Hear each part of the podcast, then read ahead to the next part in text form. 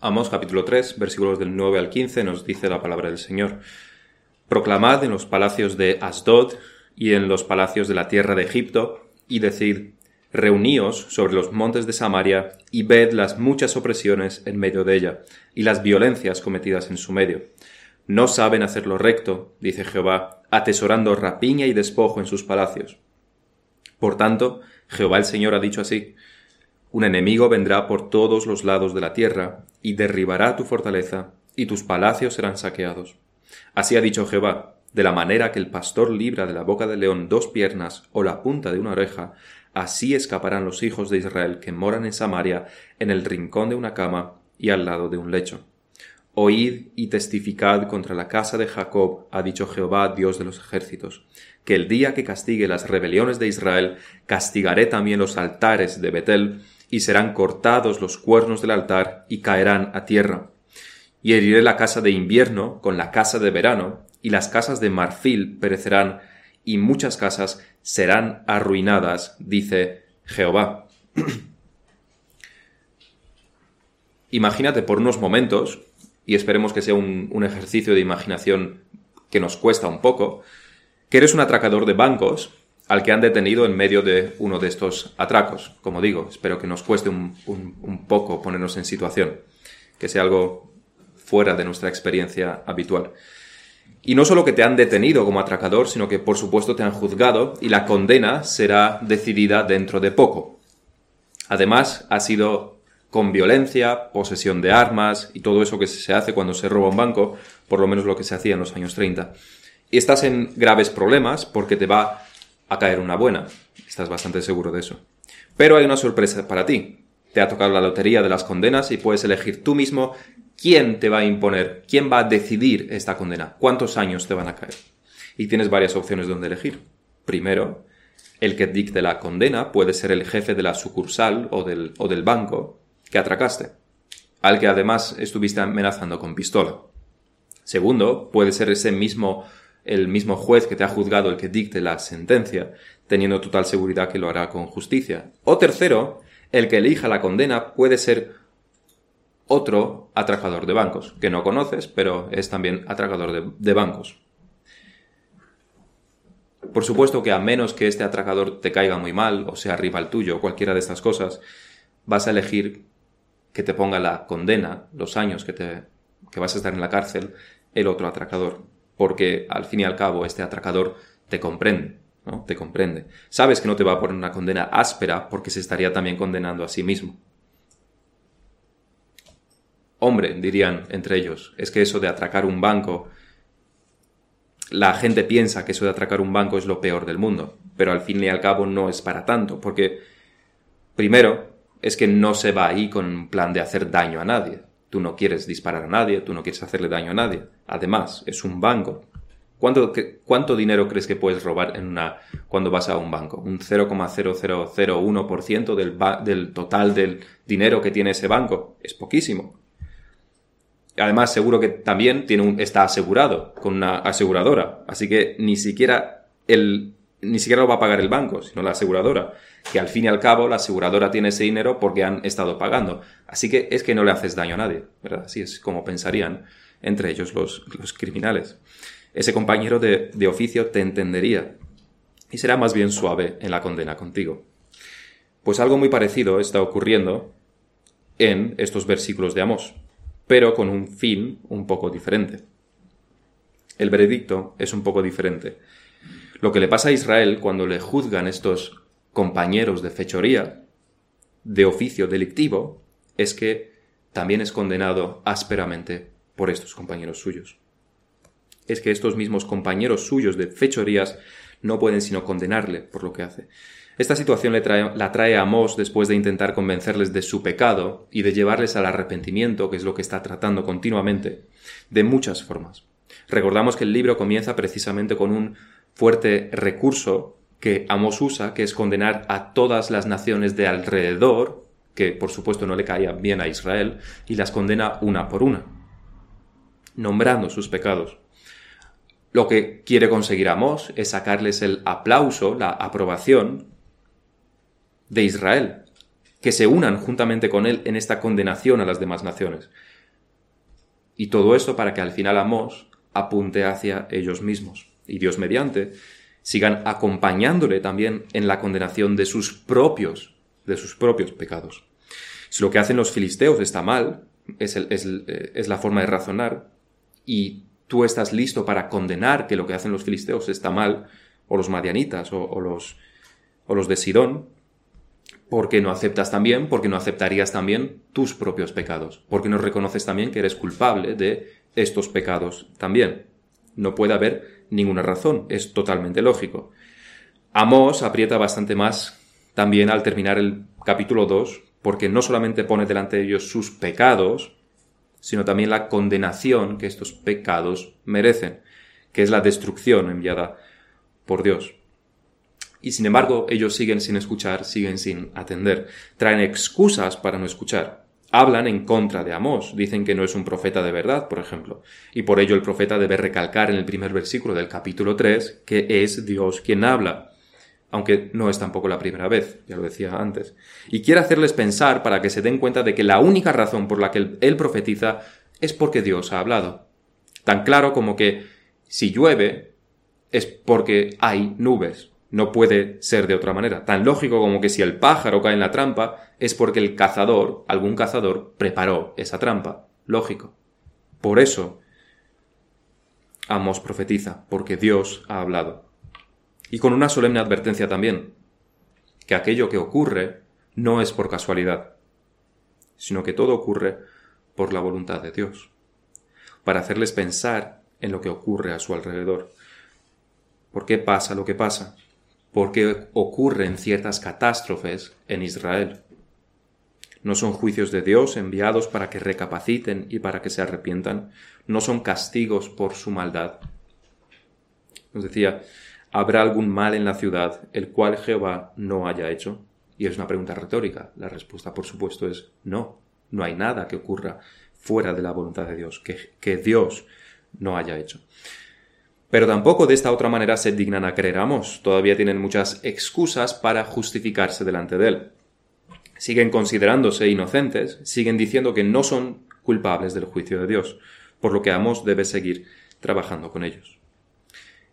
Y lo hace, la forma en que Amos lo hace es trayendo figuradamente a Egipto y a los filisteos como jueces sobre ellos.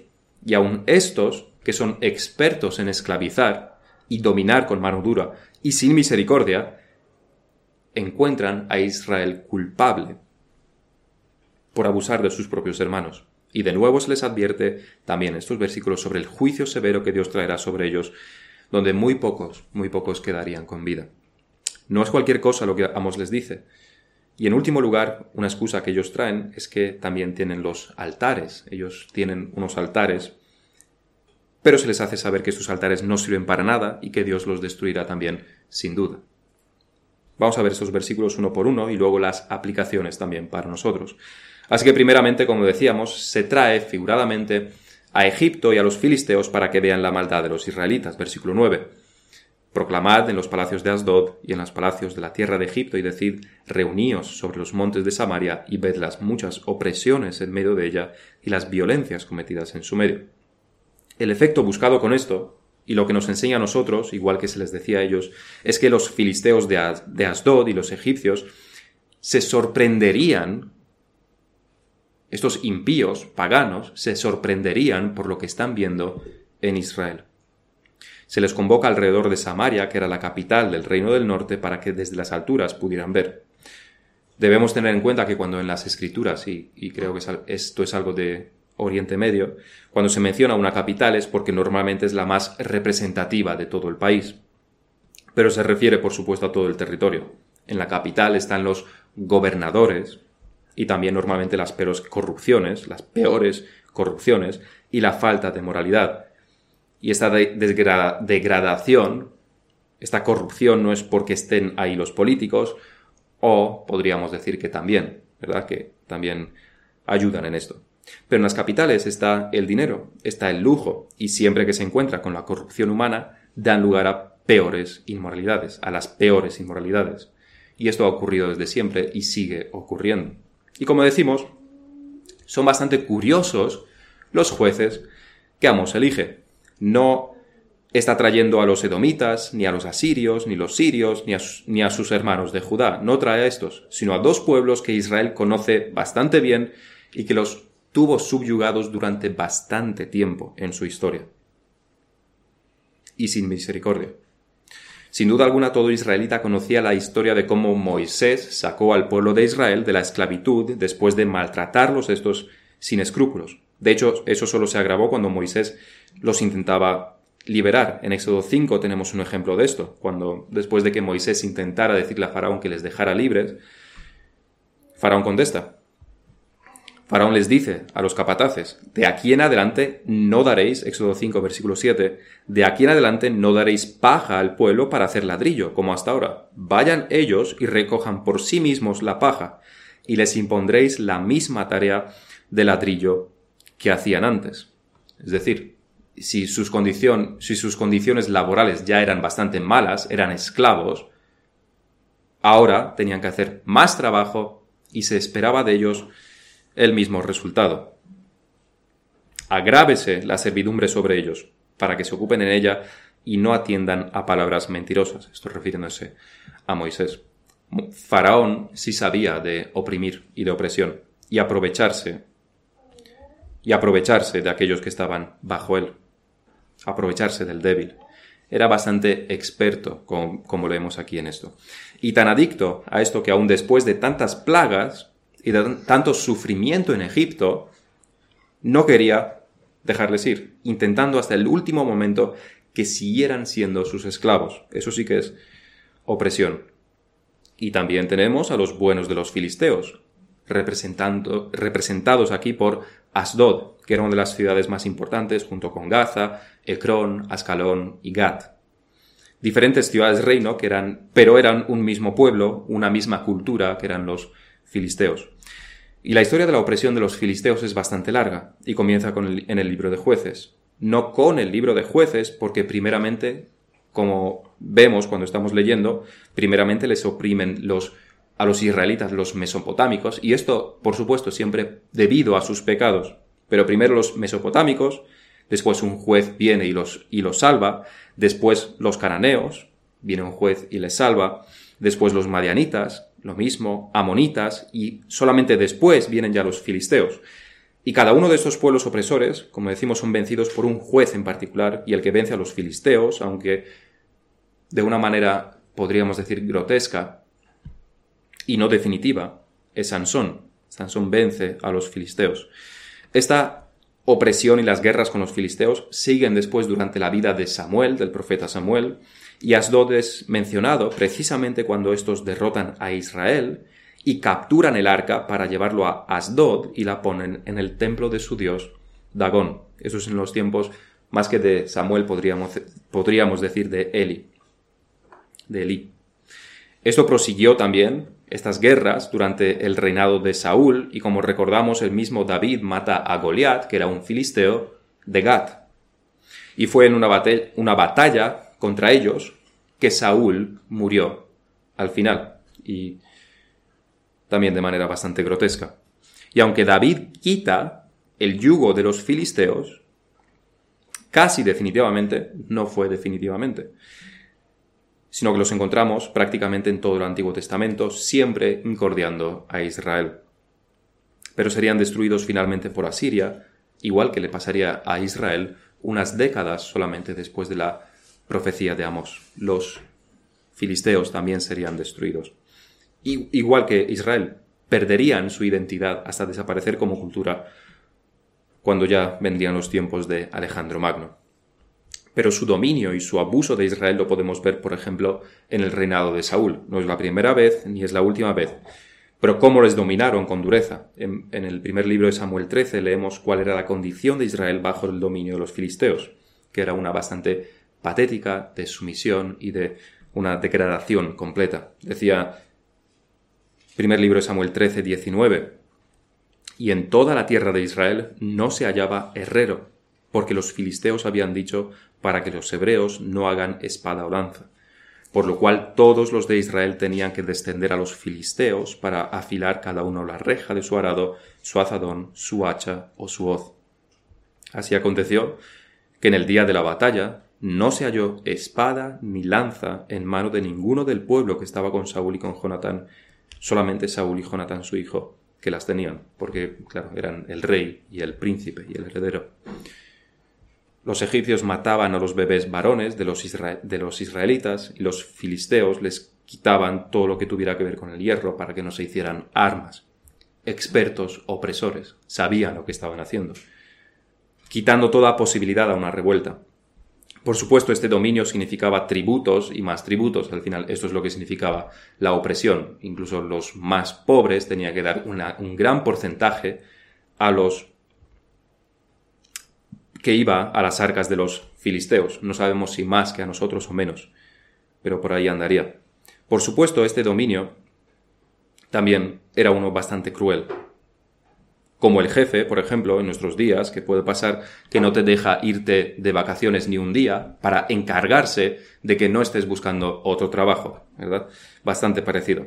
Y fijémonos en que Amós no convoca a los egipcios y a los filisteos en general tampoco, sino que se dirige específicamente a los que viven en los palacios. ¿Quiénes viven en los palacios? Los reyes, por supuesto, el faraón, los gobernadores de estas regiones.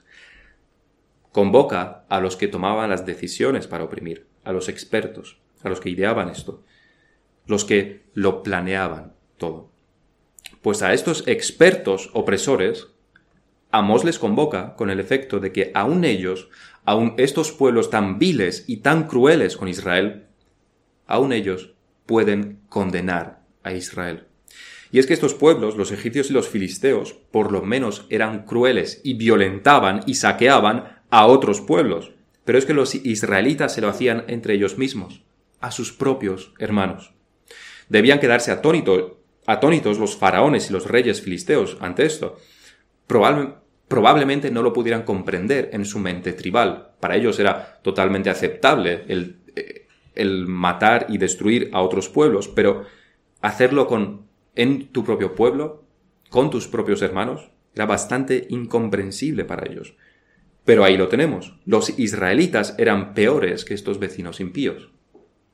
Podían ser condenados por estos pueblos paganos, lo cual es bastante grave y triste tratándose del pueblo que supuestamente es el pueblo de Dios. En la ilustración que decíamos al principio sobre el atracador, es como si al, eliges esa opción de que te condene el atracador y ese atracador, compañero tuyo de profesión, te condena a cadena perpetua. Porque, hombre, él también atraca bancos, pero no atraca el banco de su propio hermano o de sus propios padres. Hay ciertos límites, incluso entre criminales. Israel había traspasado incluso esos límites.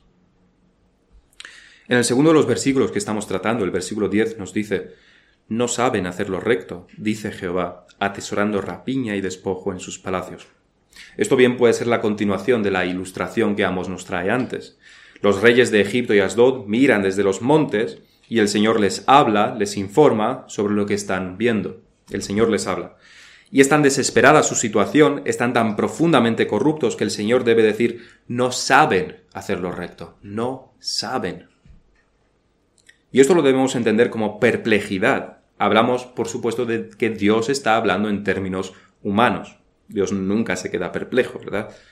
Hablamos de que hablamos de Dios teniendo estos sentimientos humanos. Pero Dios está aquí, se está presentando como perplejo, como frustrado. Es frustrante lo que está viendo. Porque viendo sus acciones, solo puede decir que es que no saben, es que no tienen conocimiento. No puede ser otra cosa. Es imposible que sea otra cosa. No pueden ser tan malos, tan corruptos, tan desdeñables, tan viles. Eh, no puede ser. Debe ser que Israel no sabe, que le falta algo. No puede ser. Y esto supongo que es una experiencia que han tenido algunos padres con sus hijos. Cuando ves que tu hijo o tu hija elige constantemente ir por el camino equivocado, el camino de la desobediencia, tanto y tan insistentemente que ya no sabes qué pensar. ¿Es que tiene un problema mental? ¿Es que realmente no me entiende? pero al, al nivel de no entender, al nivel del lenguaje, de verbos, de sustantivos, de enlazar la frase, de entender el tema. Es desesperación. Y eso es lo que Amos quiere que percibamos sobre Israel. La segunda valoración que Dios hace aquí es que están que atesoran rapiña y despojo en sus palacios. Y esto es bastante curioso. No sorprendente, pero sí curioso, porque realmente lo que los israelitas tienen, y por supuesto aquí, por supuesto que no todos, ¿verdad? No todos tienen palacios, no todos viven en palacios, sino los poderosos. Pero lo que tienen son palacios, y dentro de esos palacios, lujos y riquezas y todo aquello que pudieran desear. Si ellos hicieran un tour por, sus palacios a Faraón o a los reyes de los filisteos, les enseñarían las esculturas caras, las vajillas de oro, las sillas de marfil, los suelos de mármol, la cantidad de sirvientes y la variedad de las comidas y frutas exóticas que, que tendrían en sus palacios. Lo presentarían como grandes trofeos, algo de lo que uno se tiene que enorgullecer. Demuestran lo grandiosos que son, los ricos que son lo poderosos que son. Así es como ellos entienden, esa es su perspectiva sobre sus posesiones. Y quizás también, por supuesto, la perspectiva del mundo sobre las riquezas. Pero no es lo que Dios ve. La perspectiva divina es bastante diferente.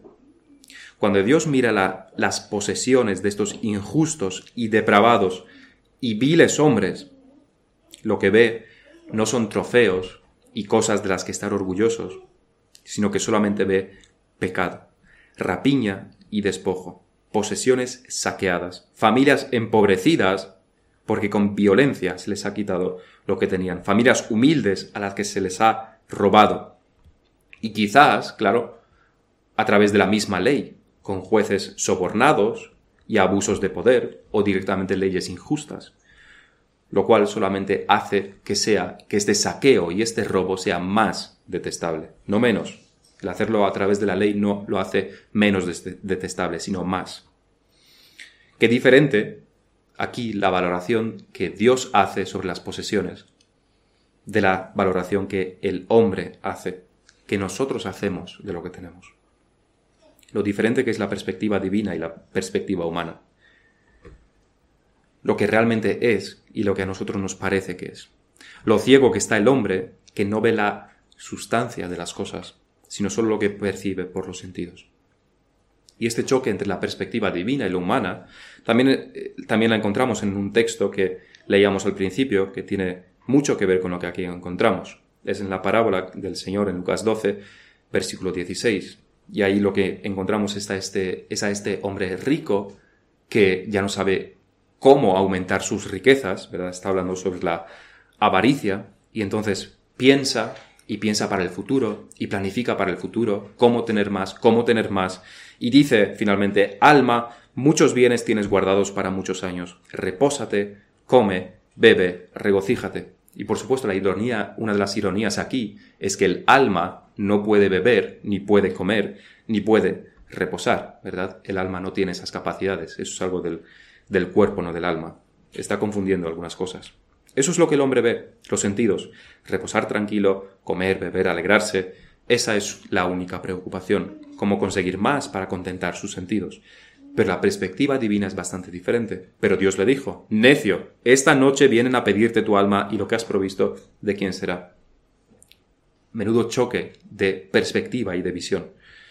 Y aquí, y el asunto aquí es que no son dos puntos de vista diferentes, un punto de vista del hombre y otro de Dios. El hombre mira desde abajo, Dios mira desde arriba. Como esa imagen que se pone en nuestros días para supuestamente convencernos de que la verdad absoluta no existe, y es que un hombre está mirando en el suelo, en la calle, y ve un 6, y dice es un 6, y el otro está mirando desde el otro lado y dice no, es un 9. Entonces dicen que esto demuestra que no hay una verdad absoluta. Pero bueno, hay pocas cosas más ilógicas que eso. Pero es así, ¿no? Son dos opiniones contrarias. No sabemos cuál tiene, cuál tiene razón. No sabemos quién hizo, quién pintó eso en el suelo, qué es lo que quería realmente escribir. Son dos opiniones. Pero aquí, esta perspectiva divina y la perspectiva humana no son dos solamente dos opiniones contrarias. No son dos maneras distintas de mirar las cosas. Yo veo en, mi palacio, dirían los israelitas, y veo poder, veo riquezas, veo posesiones, veo gloria, y Dios mira y ve pecado y más pecado. No son solamente dos opiniones. Es que la perspectiva divina es la única que cuenta, es la única que tiene sentido, es la única que se ajusta a la, verdad, es la única que vence. Finalmente, el hombre va a ser derrotado. La visión, la perspectiva humana del hombre, finalmente, va a ser destruida. Solamente la perspectiva divina va a permanecer. Los siguientes versículos son, por segunda vez en el libro de Amós, unos versículos donde se trae juicio. De nuevo se pronuncia juicio sobre Israel. Y eso es una constante, no puede evitarse. Es como si Amós, guiado por supuesto por el Espíritu, al listar los pecados horribles y escandalosos de Israel, no pudiera hacer otra cosa que decirles que, de nuevo, decirles una vez más que van a ser juzgados. Les está dando la, también le está dando la gravedad necesaria al asunto. Lo que el profeta les está exponiendo no es para quedarse igual después de escucharlo. ¿Qué es lo que probablemente estaría pasando en sus días, cuando Amós estaba predicando? Le estarían escuchando, bueno, y después le dejan. Probablemente, porque probablemente al principio ni siquiera molestaba a los israelitas, ni siquiera les incordiaba, era pues uno más que estaba diciendo algunas cosas. Si vemos en el pasado cuando, por ejemplo, Micaías le traía la palabra al rey Acab, por lo menos le molestaba, le incordiaba, no quería escucharle. Decía el rey Acab de él, hay un varón por el cual podríamos consultar a Jehová, Micaías, hijo de Imla, mas yo le aborrezco, porque nunca me profetiza bien, sino solamente el mal. ¿Verdad? Por lo menos a Acab le incordiaba este Micaías. Y la misma opinión tenía Acab sobre Elías.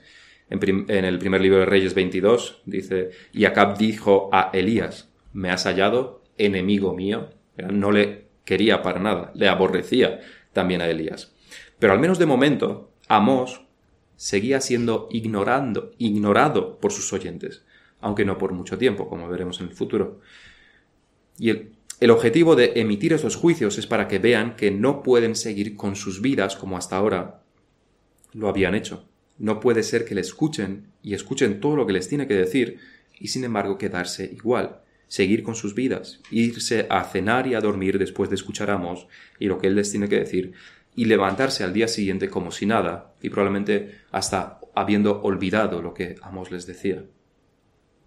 Es que lo que el profeta les está trayendo es de vida y muerte, y por eso también emite estos juicios cada, cada poco tiempo. Es de suma importancia.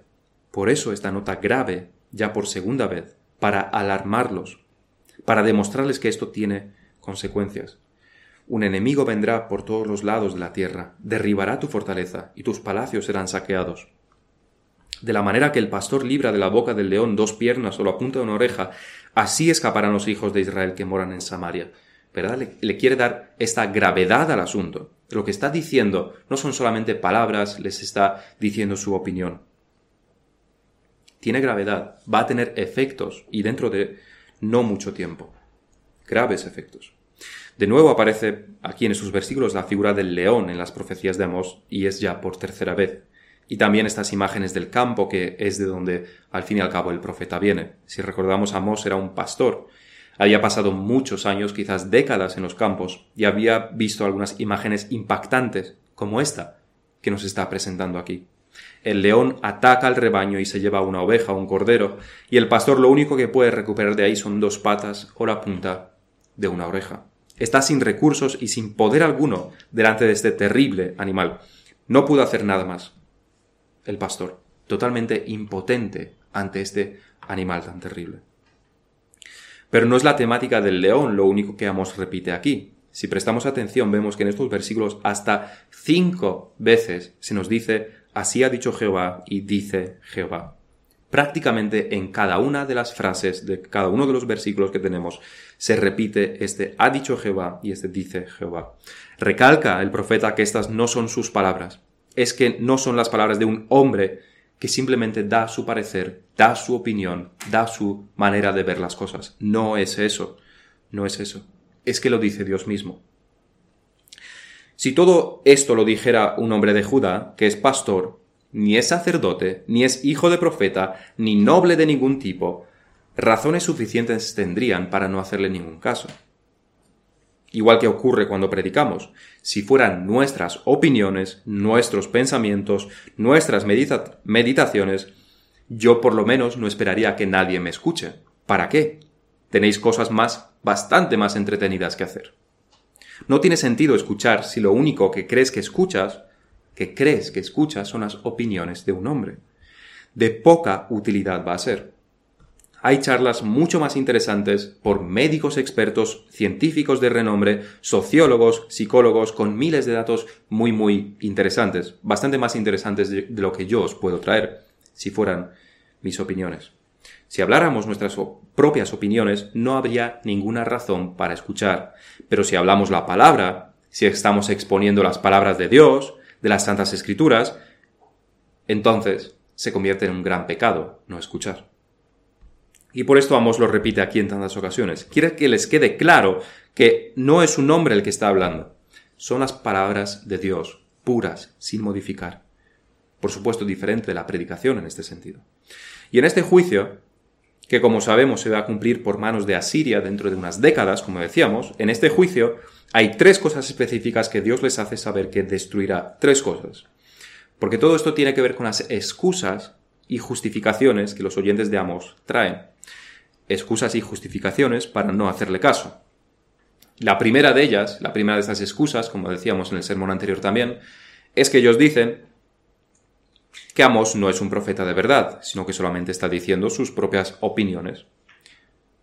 Pero como Amos les dice, la única razón razonable, realmente razonable por la que Amos haya dejado su oficio de pastor, que haya recorrido tantos kilómetros hasta llegar a Samaria y que se exponga al peligro de esta manera, porque realmente su vida estaba en peligro, es porque Dios le ha hablado y habla a través de él. No puede haber ningún otro motivo.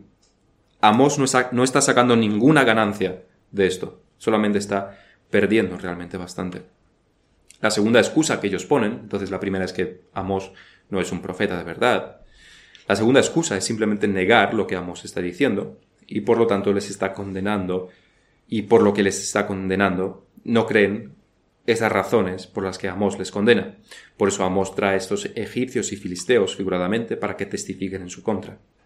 Porque hasta ellos los condenarían. Quiere que los israelitas vean que serían culpables hasta adelante en los ojos de estas naciones tan tan viles. La tercera excusa es que a ellos les está yendo todo bien, es que tienen muchas riquezas, cosas de extremo valor artístico, montones de joyas preciosas en sus palacios, o sus casas de marfil, se nos dice más abajo. Pero Amós les dice que Dios solo ve violencia y robo y expoliación en todo esto. Dios no ve sus riquezas. Los ojos de Dios no ve su gloria. Solo ve pecado sobre pecado. Las siguientes excusas y justificaciones se encuentran en estos versículos de la condena. Primero dicen, son un pueblo numeroso, ¿cómo van a ser destruidos? Pero como leemos, el profeta les avisa de que por numerosos que sean, solo una pequeña parte de ellos sobrevivirá. Segundo, dicen ellos, tenemos palacios y fortalezas. La respuesta de Amós, serán destruidos. Ellos piensan que podrán resguardarse y protegerse dentro de su fortaleza. No, serán destruidos. Tercero, tienen el altar, esa es la tercera de las excusas, tienen el altar, de seguro que no les pasará nada teniendo el altar. El altar es como un amuleto que les protege. La respuesta, el altar será destruido y los cuernos del altar que les servía para defenderse como lugar de refugio serán cortados. No les va a quedar nada. Y cuarto, la cuarta excusa, tienen muchas posesiones. Aunque algunas sean destruidas, les quedarán otras. Aunque la casa de invierno sea destruido, tendrán, seguirán teniendo la casa de verano. La respuesta que les damos, muchas casas serán destruidas. Ellos ponían su, confianza en estas cosas, pero Dios las destruirá todas. Ponen su confianza en las cosas terrenales y no saben que Dios puede destruirlo todo en un abrir y cerrar de ojos. Igual que se llevó el alma del hombre rico en la parábola del Señor. Pasemos ahora a las aplicaciones, qué es lo que nosotros debemos extraer de estos textos. Y lo primero que debemos extraer es el asunto del testimonio. El testimonio que como creyentes debemos tener en el mundo. Porque lo que aquí se dice es que Israel llegó a ser peor que esos maltratadores suyos, más dignos de condenación que Egipto, esa nación pagana, y los filisteos, esa nación más pagana todavía. Así que la pregunta es, ¿cuál es tu testimonio entre los demás? Entre tus amigos, entre tus compañeros, en el trabajo, fuera del trabajo. ¿Cuál es tu testimonio? ¿Hay alguna posibilidad de que digan, este sí es cristiano, se llama a sí mismo cristiano, pero realmente es peor que nosotros en este aspecto o en ese otro aspecto? Como creyentes, nuestro testimonio debe ser impecable para los de afuera. Debería serlo. Y ese es un requisito para los líderes en la iglesia, pero recordamos que esto es porque los pastores deben ser ejemplos de imitar por los demás. No es que el pastor debe ser, el pastor debe ser impecable en su testimonio para los de afuera, pero los demás, los que no son pastores, pues, hombre, pueden hacer lo que quieran. No es así. El pastor debe serlo para dar ejemplo a los demás, para que los demás también lo sean. En nuestro trabajo, en nuestro esfuerzo, en nuestras palabras, en cómo invertimos el tiempo, en nuestra bondad para los demás, en la justicia, en cómo educamos a nuestros hijos. En todo esto debemos sobresalir por encima de lo que hace el mundo.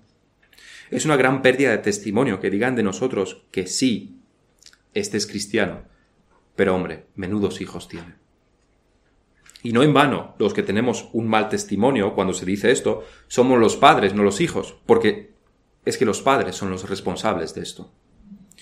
A este nivel está bastante claro cómo debe ser nuestro testimonio.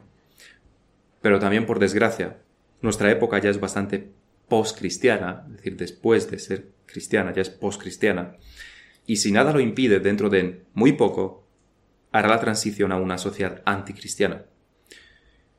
O completará esta transición, porque ya ha empezado. Una sociedad, seremos una sociedad anticristiana. Y esto tiene significancia en cuanto al testimonio.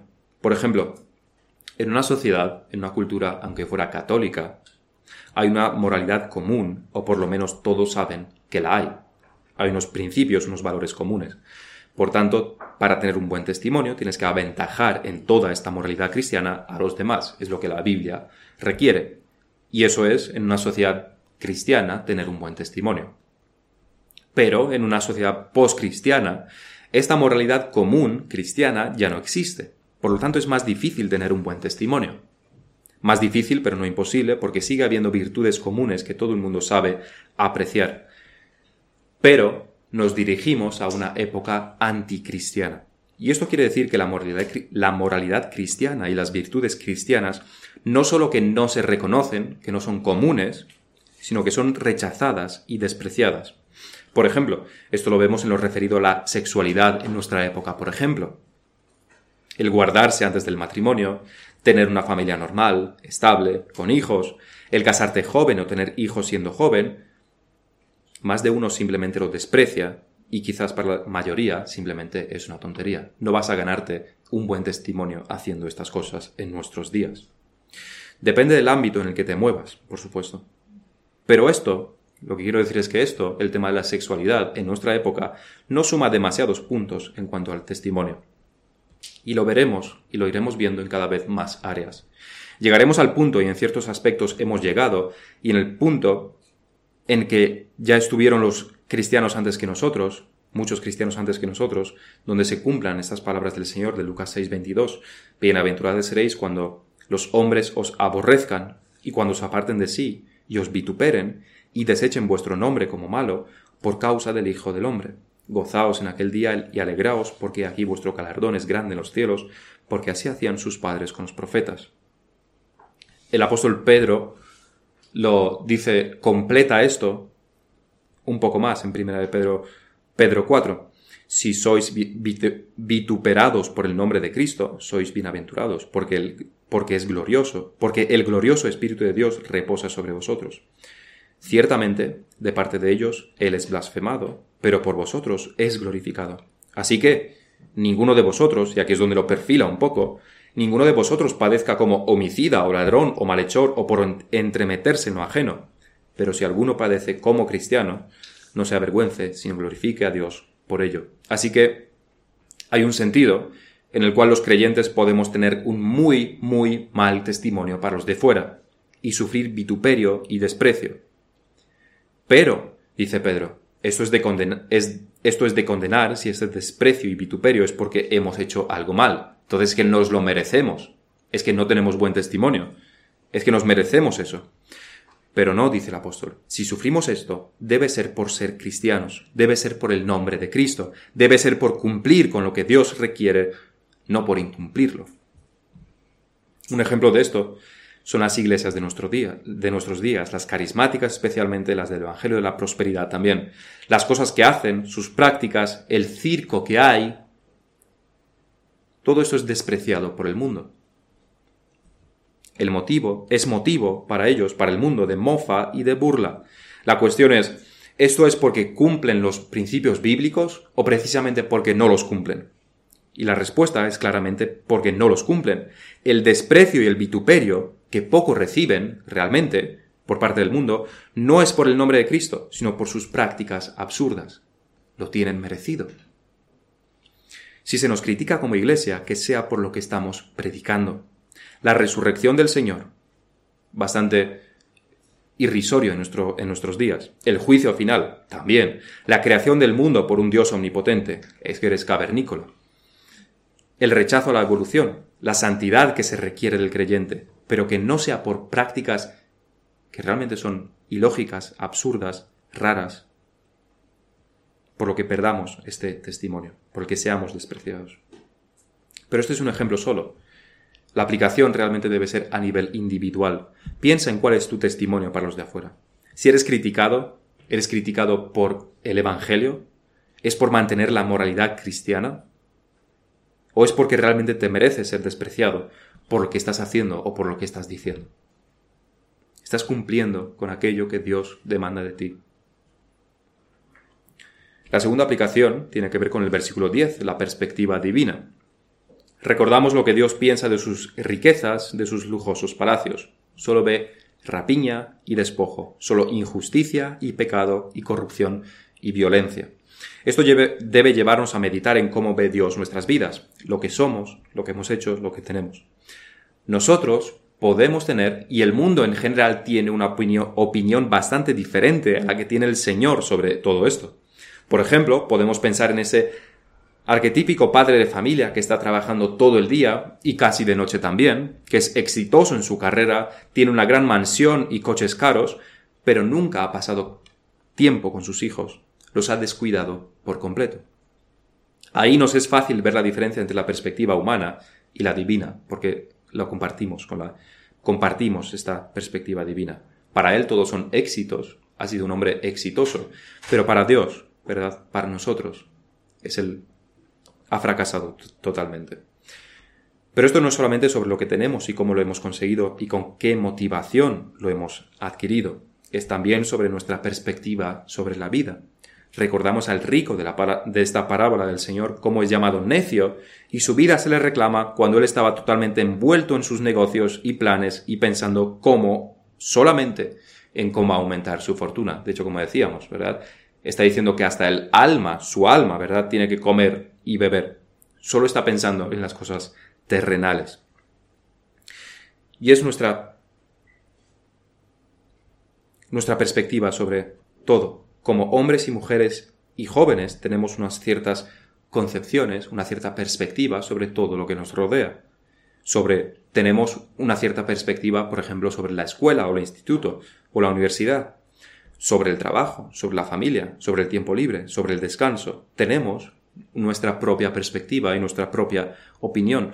Pero la cuestión es, nuestra perspectiva sobre las cosas se ajustan esta perspectiva nuestra se ajusta a lo que Dios dice sobre ellas, recordemos que aquí no se trata de dos opiniones que compiten. Es que la única perspectiva correcta es la de Dios y la que finalmente se va a aplicar. Eso es como en, en, un examen. El alumno dice que la respuesta a la pregunta 5 es de tal manera, pero el profesor dice, no, no es así. ¿Cuál se va a aplicar finalmente? la del profesor, por supuesto. Por ejemplo, muchos tienen un concepto sobre la iglesia, aún en las iglesias, que no es correcto, que no tiene nada que ver con lo que la Biblia enseña, que piensan que la iglesia es un club social, que el pastor sirve para predicar y poco más, que es como un servicio, es un servicio como cuando voy a un restaurante y el camarero no tiene ningún derecho a criticarme, el pastor tampoco, porque es un servicio y esta es mi perspectiva, mi visión sobre la iglesia, es donde voy una vez por semana, si acaso, si tengo tiempo, si me viene bien, el pastor no me puede decir absolutamente nada porque me voy, igual que me iría de un restaurante. Y esa es la perspectiva que tienen muchos sobre la iglesia, sobre lo que es una iglesia. Pero no es la perspectiva bíblica, no es la perspectiva divina. Este es el propósito de toda predicación realmente, el enseñar, el aprender, el quedarse con la perspectiva divina sobre todas las cosas. Para que esta perspectiva divina venza nuestras propias opiniones erradas. Pero para ello primeramente debemos darnos cuenta de que tenemos unas opiniones y reconocer que podemos estar equivocados en estas opiniones, creencias. Y la última de nuestras aplicaciones, ¿dónde está nuestra confianza? La confianza de los israelitas estaba en sus riquezas, en lo que tenían, en su gran número, en sus fortalezas, hasta en el altar y en los cuernos del altar, que servían como lugar de refugio y donde buscar misericordia. El único problema aquí es que el altar no fue nunca demandado por Dios, lo erigieron de manera idolátrica. Y toda esta confianza suya será destruida por Dios. Pasarían unas décadas, los asirios vendrían y destruirían por completo todas estas cosas, todas.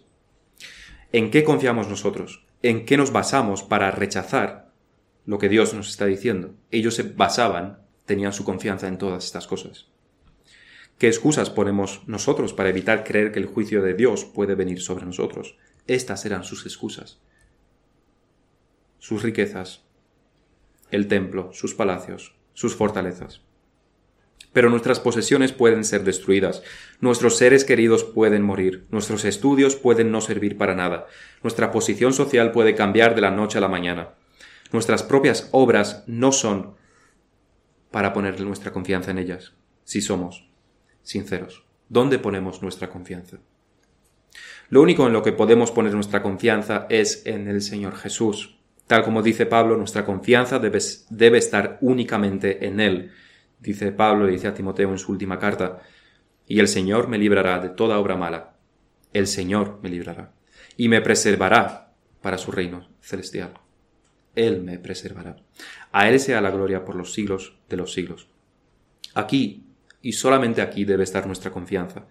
Él es la roca que no puede ser destruida. Nuestra reputación, nuestras riquezas, nuestras posesiones, nuestra salud, los seres que, queridos, pueden ser destruidos de un día para otro. Pero Él, el Señor Jesús, es la roca que no puede ser destruida. Él es el que trae el juicio y también, al mismo tiempo, el que salva del juicio. Vamos a terminar en oración. Padre nuestro que estás en los cielos, queremos darte las gracias porque tú nos has dado tu libro, tú nos has dado las escrituras donde podemos corregir nuestra, nuestras malas perspectivas sobre todos los ámbitos de la vida, sobre cómo comprendemos el mundo, sobre cómo entendemos la iglesia, sobre cómo entendemos la familia, sobre cómo entendemos incluso nuestros derechos y libertades. Y, por medio de las, de las escrituras y por medio de hombres que tú nos has dado a lo largo de los siglos, podemos aprender y podemos saber cómo ves tú las cosas. Te pedimos en este día que tú nos ayudes a, ser humildes delante de ti, para que cuando escuchemos, para que cuando nuestras perspectivas y opiniones sean corregidas por tu palabra, para que tengamos la humildad de aceptarlo y adquiramos esta perspectiva divina, esta perspectiva que es la única que realmente importa. Ayúdanos tú a no poner nuestra confianza en las cosas del mundo, en las cosas materiales, y ayúdanos a no confundir jamás nuestra alma, las necesidades, las necesidades de nuestra alma con aquello que realmente necesitamos, que es solamente tu palabra, es tu perdón, es tu justificación. Te pedimos estas cosas y te damos gracias porque tú nos enseñas. En el nombre del Señor Jesús te damos gracias. Amén.